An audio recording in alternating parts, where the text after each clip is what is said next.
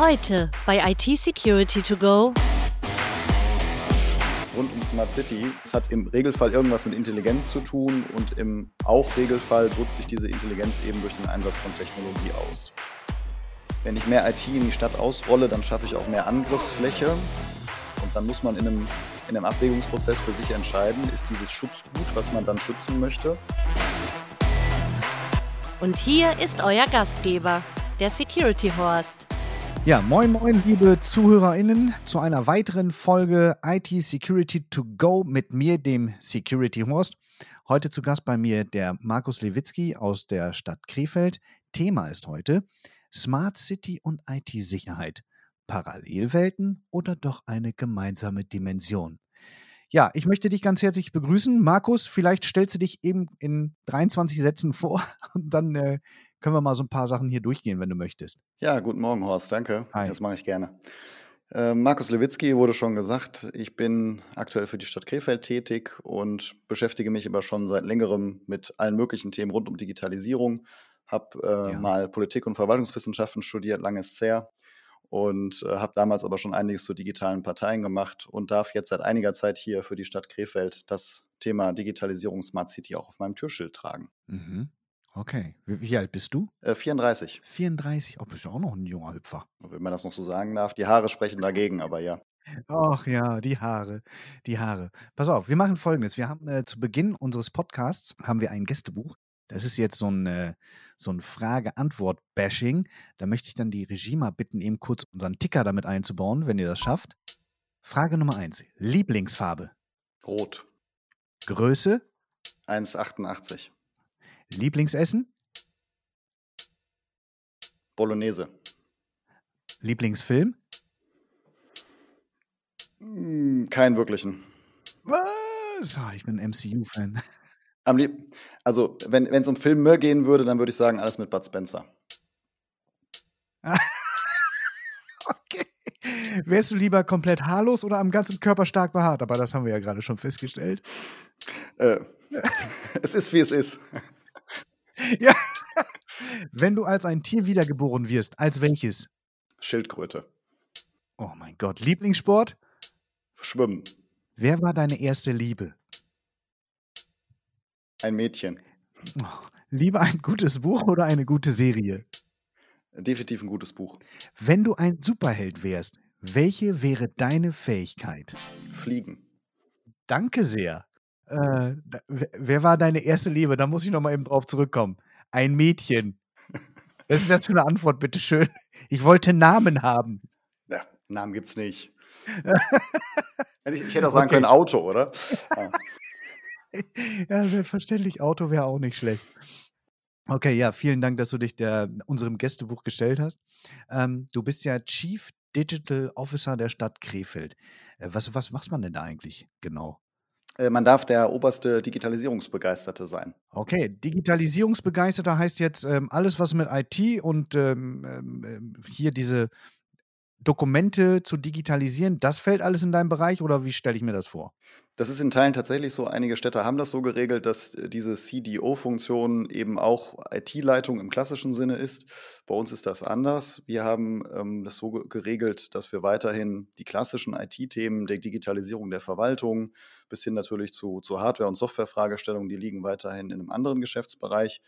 Und hier, wir haben das so ein bisschen versucht zu unterscheiden, hier bei uns ist so die äußere Digitalisierung, also was die digitale Transformation der Gesamtstadt angeht. Okay. Ich bin also bei den internen Themen auch eingebunden, aber das ist nicht unser Hauptgeschäft. digitale Transformation. Und das nehme ich auch gleich mit, weil in, unseren, äh, in unserem Vorgespräch kam der Begriff oder die Begriffe Smart City, kam da mal auf den Plan gesch äh, geschmissen. Ähm, da ist jetzt die Stadt Krefeld ein bisschen äh, so in so einer Vorreiterposition, äh, sage ich mal. Was bedeutet denn Smart City eigentlich? Ist es mit, wie mit Smart Home zu verstehen? Also die genau die, die Begriffsähnlichkeit ist natürlich nicht zufällig. Und es gibt ja neben Smart City Hm. noch diverse Kombinationen, die immer das Wort Smart vor irgendeinen Teilbereich der Gesellschaft oder eines anderen Aspektes wie eben Home setzen. Ähm, und es Mhm. hat im Regelfall irgendwas mit Intelligenz zu tun und im auch Regelfall drückt sich diese Intelligenz eben durch den Einsatz von Technologie aus. Das ist im Smart City-Kontext aber nicht zwingend so. Zwar kommt der Begriff daher, also in der Frühzeit dieser Debatte war es eben auch sehr, sehr, sehr technisch geprägt. Mittlerweile guckt man aber mhm. eher auf so einen gesamtheitlichen, ganzheitlichen Blick rund um, welche Fähigkeiten hat eigentlich diese Stadt. Und die Digitalisierung, das ist ein bisschen die Idee, erweitert und ergänzt jetzt eben diese Fähigkeiten über das bisher Mögliche hinaus.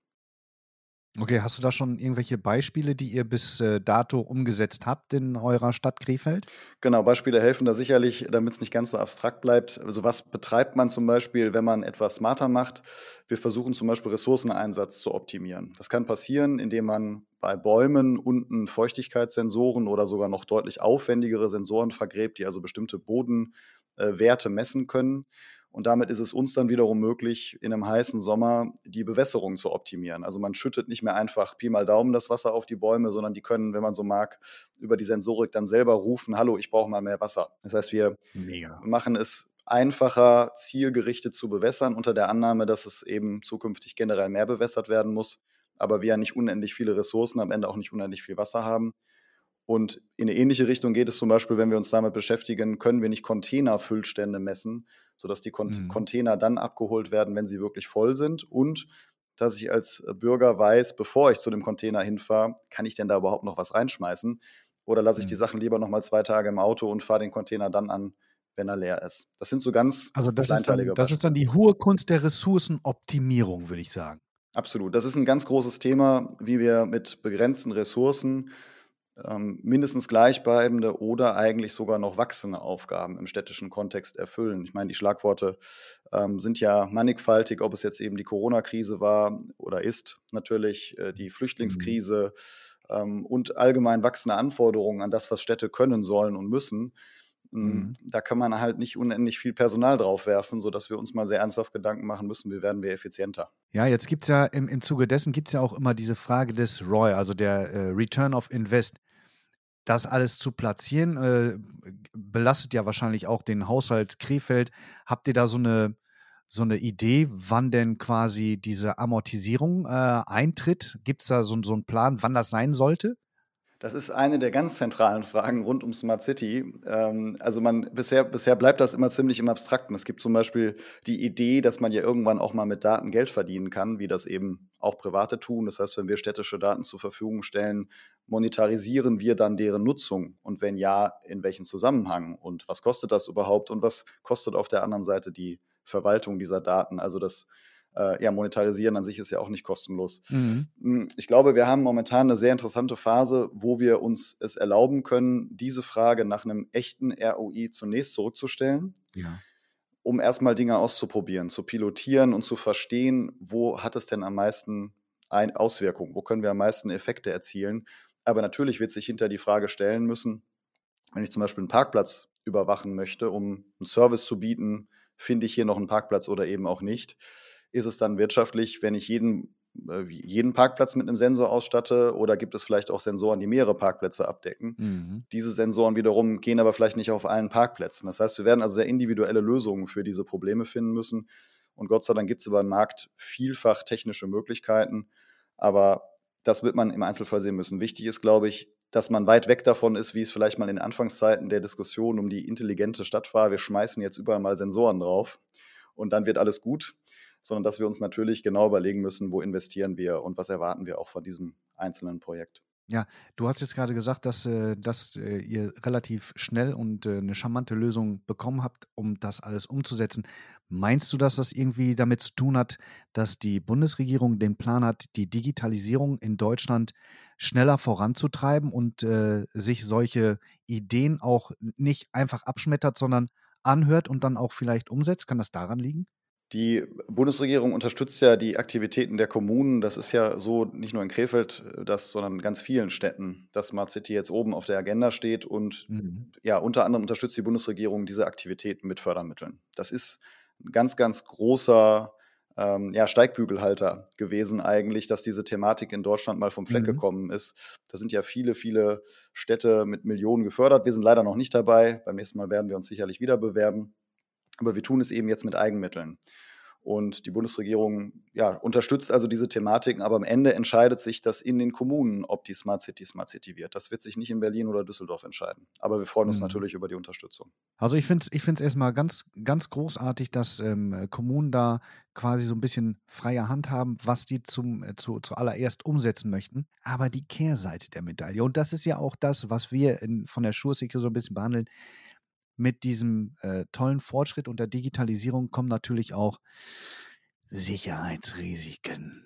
Ähm, hast du, habt ihr da irgendwelche äh, Ahnung, wie man da quasi äh, oder wie ihr euch da schützen könnt vor diesen Sicherheitsrisiken, Cyberangriffen? Ich meine, ich meine, in Bezug jetzt auf das Bewässern von, ähm, von Bäumen ist das wahrscheinlich nicht so, so problematisch, dass da jetzt irgendeiner einen Sensor, ähm, Sensor manipuliert und da müssen jetzt drei Liter anstatt ein Liter drauf gekippt werden. Aber es gibt ja andere Bereiche, die ein bisschen mh, hm, äh, empfindlicher sind, sage ich mal. Absolut, das ist ein ganz, ganz zentrales Thema. Äh, nicht umsonst hat das Bundesamt für Sicherheit in der Informationstechnik vor kurzem genau dazu auch ein Papier veröffentlicht. Also wie berücksichtige ich eben Sicherheitsthemen ähm, bei der vermehrten Ausstattung von, von Städten mit IoT-Technologie. Mhm. Denn grundsätzlich, das ist, kann man, glaube ich, ganz allgemein festhalten, je mehr wir jetzt ausrollen, desto mehr Angriffsfläche bieten wir.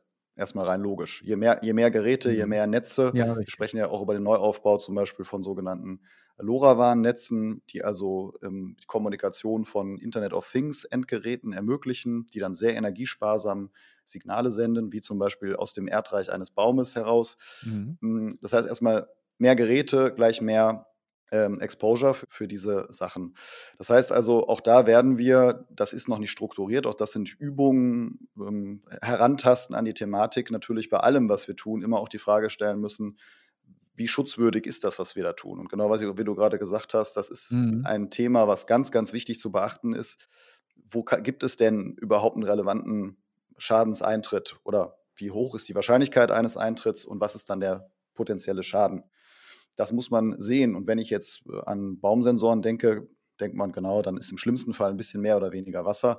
Wenn wir natürlich zum Beispiel über Verkehrssteuerung, Verkehrsmessung sprechen, ja. dann wird es schnell kompliziert. Es wird aber auch deshalb kompliziert, weil es natürlich dort auch bereits bestehende Legacy-Systeme gibt. Wir bauen ja nicht jetzt, wie vielleicht in anderen Ländern, einfach mal alle Ampeln neu, mhm. sondern es wird also eine Transformation geben, und ich sage mal so, im Mittelbereich rangieren vielleicht so Fragestellungen rund um Beleuchtung. Also ob jetzt die Laterne an oder aus ist, ist jetzt auch nicht ganz so tragisch. Äh, das kann mal passieren. Aber wenn wir dann erstmal die ganze Stadt mhm. mit smarten Laternen ausgestattet haben, dann wäre es natürlich schon sehr unschön, wenn durch eine Sicherheitslücke dann von jetzt auf gleich es einmal dunkel wird. So, das sind Fragestellungen. Ja, oder mit, mit der Ampelschaltung. Also ich stelle mir das gerade vor, wenn, äh, wenn da irgendein fieser Kerl dann anfängt, irgendwie alle, alle Ampeln auf grün zu stellen, was für ein Chaos dann entstehen würde. Aber da gibt es wahrscheinlich dann auch Konzepte, um dem so ein bisschen entgegenzuwirken. Man sieht das ja immer in diesen verrückten Filmen, dass sich da irgendjemand einhackt und sich dann eine grüne Welle verschafft und so weiter. Ähm, wie kann man sich davor dann in der Kommune davor schützen? Also wir haben natürlich bestehende IT-Sicherheitsinfrastrukturen, die bei uns in dem, hatte ich ja eingangs gesagt, in dem zuständigen Geschäftsbereich liegen, die sich natürlich mit der Sicherheit eh der städtischen IT-Systeme beschäftigen. Mhm. Und da wird jetzt eben die Aufgabe sein, wie wir diese Sicherheitskonzepte, wenn man so möchte, ein bisschen über das bestehende, über die bestehende IT-Landschaft der Stadt hinaus eben auch auf solche ja, versmarteten äh, Aspekte ausweiten. Und wie gesagt, das BSI macht dazu, wie ich finde, eine ganz schöne Handreichung, die also schon bei der Pilotierungsphase dazu anregt, solche Fragestellungen mitzustellen. Also überhaupt damit anzufangen, welcher Gefahr setze ich mich dort aus, wie ist eben die Schadensmöglichkeit, besteht die? Und dann muss man abgestufte Sicherheitsantworten finden. Also die Ampel ist sicherlich mit das Kritischste, wenn man da tatsächlich an die Ampelsteuerung rangeht und die also von außen schaltbar macht. Mhm. Das muss natürlich, das ist sicherlich die Maximalform an notwendiger Sicherheit. Und ich glaube auch, dass äh, das der Grund ist, warum man vielfach erstmal auch mit Themen anfängt, wo die Sicherheitsfragen nicht ganz so restriktiv sein müssen, sondern wo man erstmal ein bisschen üben kann, um sich dann langsam mhm. ranzutasten. Aber wir werden für die Smart City nicht nur eine Smart City-Infrastruktur brauchen, wir werden auch eine zugehörige, passende IT Sicherheitsinfrastruktur brauchen und die ja. ist noch nicht fertig beschrieben. Die wird sich parallel entwickeln müssen. Okay. Ja, das ist wahrscheinlich, hat wahrscheinlich auch damit zu tun, ähm, die äh, ganze Corona-Geschichte, die hat wahrscheinlich in deinem Bereich auch dafür gesorgt, dass der ein oder andere Kollege oder Mitarbeiter ähm, ins Homeoffice geschickt worden ist. Wie, wie seid ihr denn mit der Situation umgegangen? Ich glaube, da hat der öffentliche Dienst in Deutschland einige überrascht. Und wir, wir konnten da wir konnten da auch ziemlich, ziemlich schnell umschalten. Ich meine, das ist, du weißt das ja bei einer Stadt, wir haben ja von bis alle möglichen Funktionen. Es gibt natürlich eine Menge Funktionen, die können nicht zu Hause arbeiten. Ja. Aber da, wo es möglich war, ist das weitgehend ermöglicht worden. Aber klar, muss man da auch zu Hause die Sicherheit ähm, ja, darstellen können. Und ich bin aber guter Dinge, dass diese Transformation gut geklappt hat. Es gab da ja auch schon bestehende Systeme, die dann vielfach ausgerollt werden konnten. Hm, und trotzdem wird man sich dann sicherlich mal irgendwann die Frage stellen müssen, von wo aus kann man denn dann zum Beispiel die Laternen überhaupt steuern? Also ist ja. tatsächlich etwas mit Remote-Zugriff oder muss es dann auch physisch am Ende so sein, dass man die Systeme äh, ja zum Beispiel von dem Internetzugang trennt?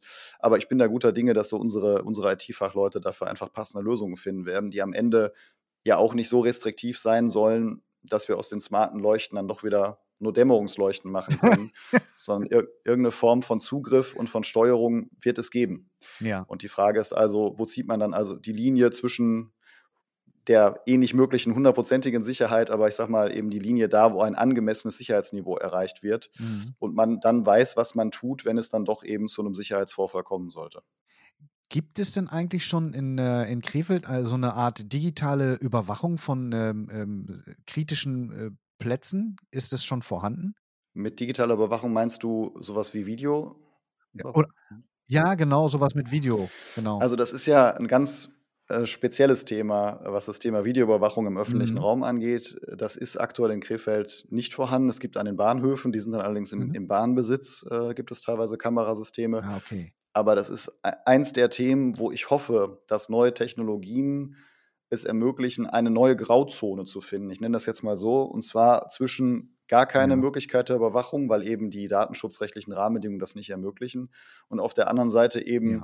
der Videoüberwachung, die ich sag mal, das Maximale an Kontrolle ermöglicht und auch das Maximale an Sichtbarkeit einer Person, die sich im Kamerabild bewegt. Und mittlerweile gibt es eben Technologien, die sich künstlich, ich nenne das jetzt mal künstlich, das Bild schlecht rechnen, sodass man also bestimmte Aspekte des Bildes analysieren kann, es am Ende aber kein Bild ist, sodass ich keine Person identifizieren kann. Und so, so ähnlich wie okay. die Dinger, die, diese Flughafenscanner, wo man sich ja reinstellt, aber es wird ja. ja. dann kein Bild deines gescannten Körpers gezeigt, sondern die projizieren ja dann das, wenn du dein Handy zum Beispiel in der Tasche vergessen hast, dann wird ja die Position des Handys auf so eine Puppe projiziert. Und ähm, das heißt, man nimmt also gar keine. So, hier diese Bodyscanner. Genau. Ja, jetzt weiß ich, was du meinst. Und ja.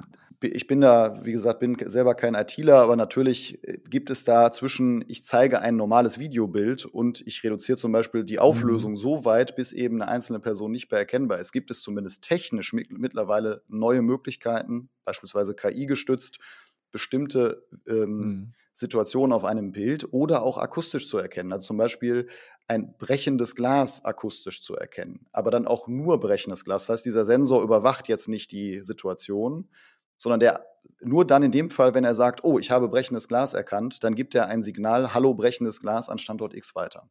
Das heißt also, wir bewegen uns da ja, technisch zwischen den beiden gar keine Überwachung oder eben klassische Videoüberwachung. Und jetzt wird die große Herausforderung sein, kriegt man eben eine solche Lösung für einen spezifischen Anwendungsfall auch am Ende rechtlich sauber aufgestellt. Ja, also ich vergleiche das mit, mit äh, Industriestaaten, in denen äh, Mikrofone aufgestellt worden sind, die dann schon eindeutig erkennen können, ob ein Schuss abgefeuert worden ist oder ob ein Luftballon geplatzt ist. Und ähm, wenn ein Schuss abgefeuert worden ist aus einer Waffe, dass dann auch direkt die Polizei verständigt wird und in den Umkreis zu dem Block rübergeschickt wird. Also mir persönlich, ich, ich, würde, ich würde mich sicher fühlen. Ähm, aber es gibt da auch den einen oder anderen Gegner, die sind da von dieser totalen Überwachung, die dann damit einhergehen würde, die sehen ihre Rechte dadurch ein bisschen äh, verletzt. Aber auf der anderen Seite, um andere Menschen zu schützen, halt ist es auch ein zweischneidiges Schwert, finde ich, um da den richtigen Konsens zu finden. Gott sei Dank sitze ich nicht in der Politik und kann nur darüber reden und muss da keine Entscheidung treffen, da bin ich mal ganz ehrlich.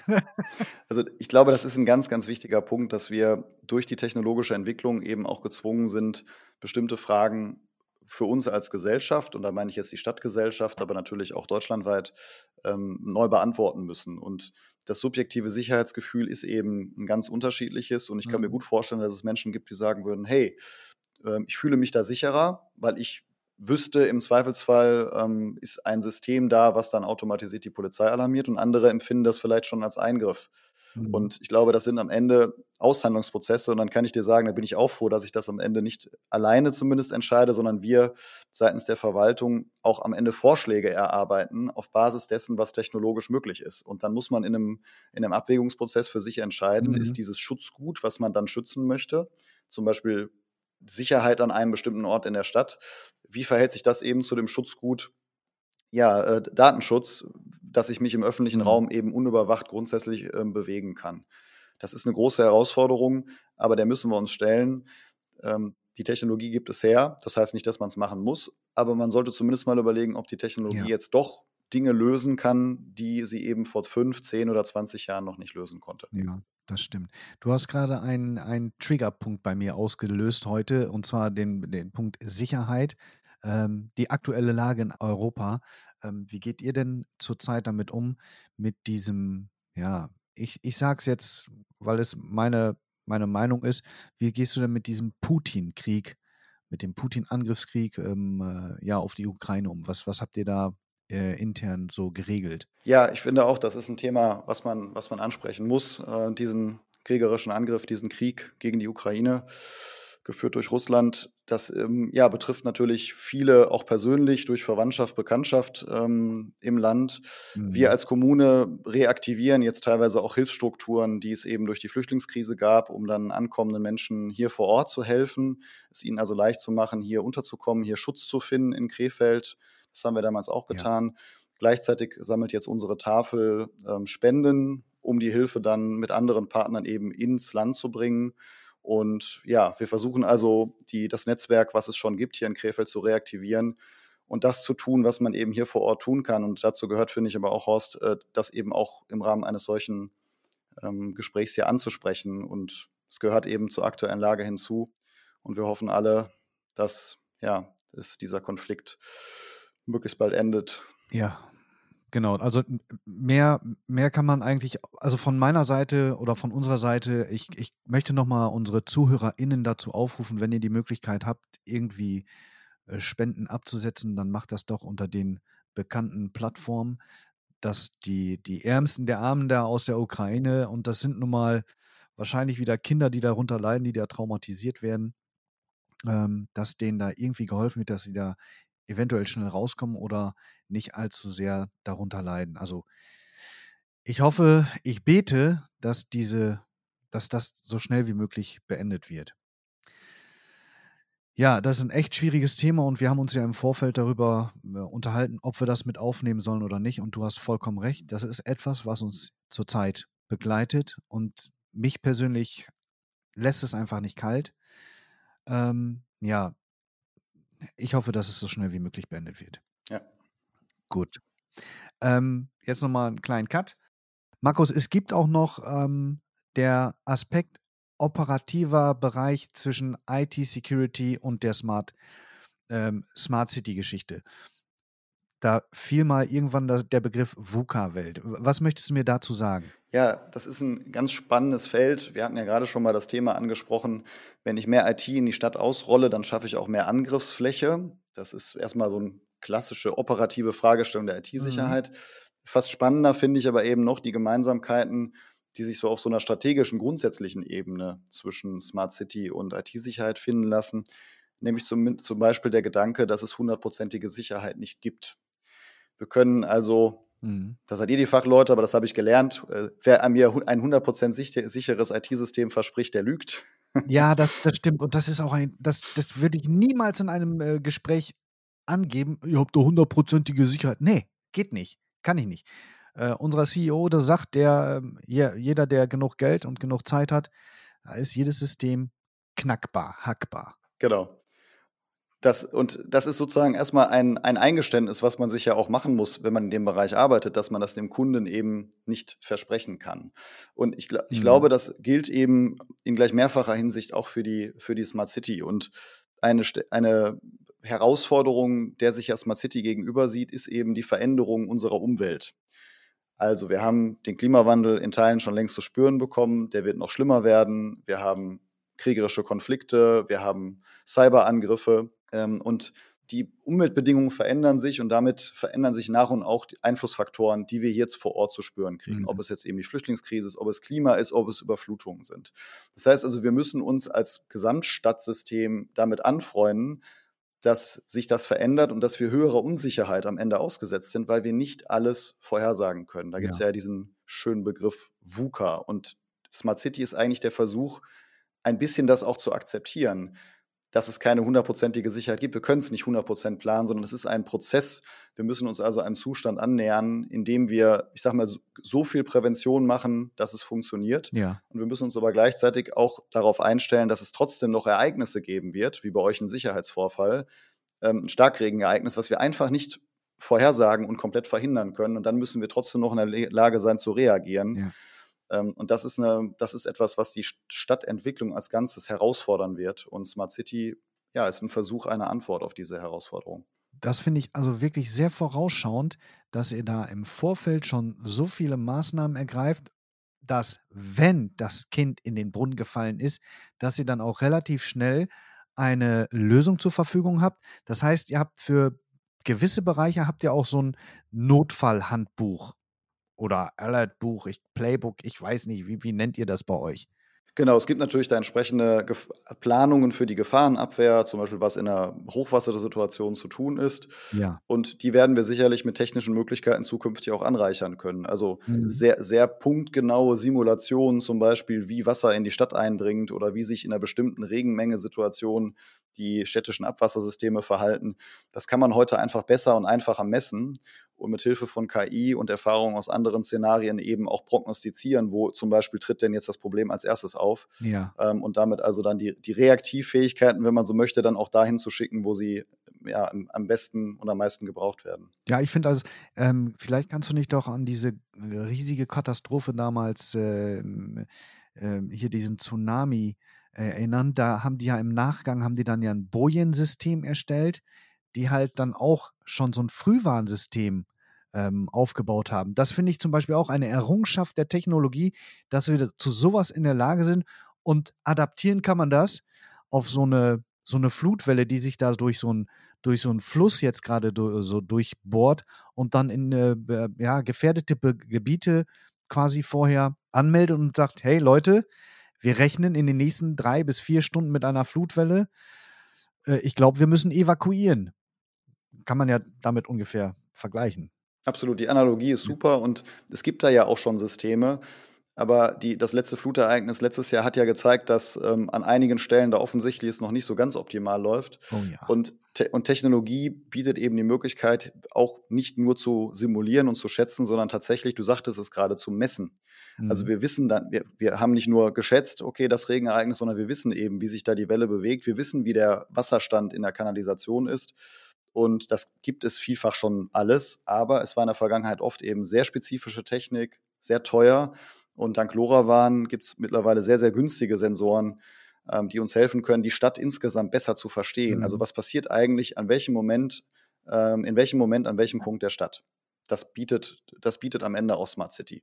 Und wir müssen daraus das Beste machen. Ne? Oder die Technologie hat natürlich keinen Zweck, wenn sie einfach nur da ist, sondern wir müssen dann dafür sorgen, dass die Daten aus dem System auch dort landen, wo sie dann am Ende Hilfe versprechen. Du, der Bus, der sieht echt gut aus, aber in der Garage, da bringt er uns nicht so viel. Ne? Also da können wir. Genau.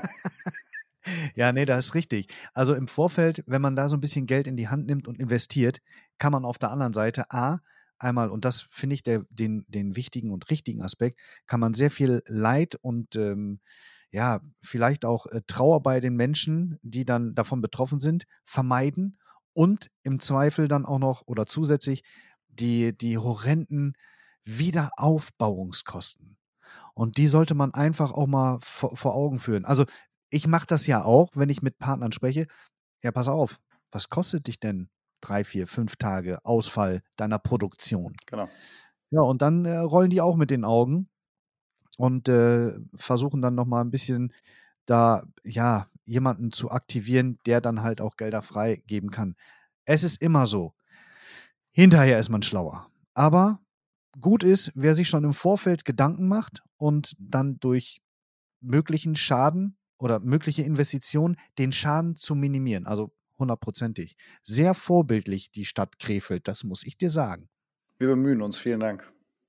Ja, nein, also das, was sie da schon aus dem Boden gestampft hat bisher und äh, das, was du da mitbringst und auch mitnehmen möchtest, ich finde, das ist sehr vorausschauend. Ähm, ist auch keine Panikmache oder so. Ich meine, gucken wir einfach auf das Jahr zurück, was passiert ist äh, in Ahrweiler. Die armen Menschen. Ich meine, wenn da äh, im Vorfeld reagiert hätte oder wenn da irgendwelche Maßnahmen getroffen worden wären, ja, dann hätte wahrscheinlich ein bisschen was verhindert werden können von dem, was tatsächlich da passiert worden ist. Ja, im Detail stecke ich da natürlich auch nicht drin, aber man sieht ja, dass so ein schlimmes Ereignis, zum Beispiel jetzt die Diskussion um den, um, um den Cell-Broadcast äh, vorangebracht hat. Und bisher hat man ja eher auf Apps als Warnsystem äh, gesetzt und jetzt nimmt man ja doch eben eine tief im Handynetz verankerte Technologie, um alle eingebuchten Geräte dann auch zu warnen. Und ja. Cell Broadcast, du meinst jetzt über das Mobilfunknetz, ne? Genau, genau. Okay. Damit tatsächlich dann automatisiert eben nicht nur über die Nina-App, die ja dann Datenvolumen benötigt, Datenverbindung benötigt, sondern ja auf einer anderen äh, technologischen Ebene des Handynetzes, also mhm. so eine mhm. Standardnachricht rausgeschickt wird, die dann auch ganz anders aussieht auf dem Handy, also die dann so einen bestimmten Alarmton erzeugt und die dann auf dem Display ist, egal was ich gerade auf dem Handy gemacht habe. Ähm, mhm. Das soll ja jetzt kommen in Deutschland, so habe ich es zumindest vernommen. Und das zeigt natürlich, dass solche Ereignisse dann auch nochmal ein Triggerpunkt sind, um doch nochmal auch Technologie zu überdenken. Aber klar, im besten Fall versuchen wir durch eine, durch eine breite Präventionsstrukturen solche Ereignisse zumindest so vorherzusagen, dass wir frühzeitig warnen, evakuieren können. Und wir, auch da ist eben Unsicherheit das Problem. Wir wissen eben noch nicht so richtig genau, kriegen wir bald Jahrhundertfluten alle drei Jahre oder doch nur alle 20. Aber wir müssen einen guten Mittelweg finden zwischen Investitionen, ähm, die jetzt getätigt wird, ja. ähm, und trotzdem immer noch für den Fall der Fälle gewappnet sein, dass die Fälle dann doch eintreten mhm. und auch eben unerwartete Fälle mhm. eintreten, die zum Beispiel unsere Netze lahmlegen. Ja. Was tun wir dann? Also dieses Cell Broadcasting, was du da gerade angesprochen hast. Ich wohne ja hier im Grenzgebiet zu den Niederlanden und äh, ab und zu wählt sich mein Handy in das niederländische Netz ein und dann auch wieder ins Deutsche. Und ich bekomme seit ungefähr eineinhalb Jahren die Information, welche Regelungen, welche Corona-Regelungen äh, es gibt. Und die bekomme ich mindestens zweimal am Tag per, per SMS.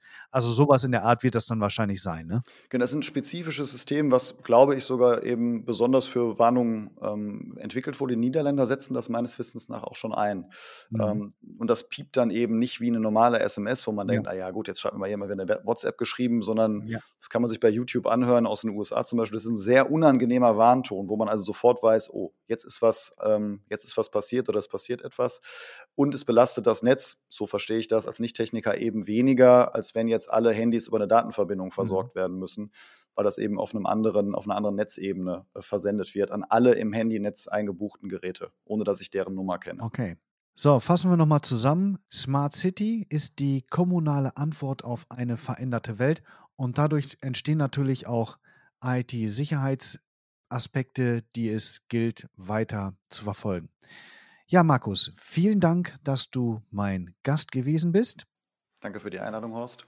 Gerne. Und äh, vielleicht hören wir ja auch einfach mal an anderer Stelle oder in einem anderen Podcast, wenn, wenn ihr das alles so abgeschlossen habt, auch nochmal voneinander. Ich würde mich darüber freuen äh, und ich denke, du hättest dann auch Zeit dazu. Immer gerne. Ja, perfekt. Dann bleibt von meiner Seite nichts weiteres zu sagen als Hört gerne beim nächsten Mal wieder rein, wenn es wieder heißt IT Security to Go mit mir, dem Security Horst.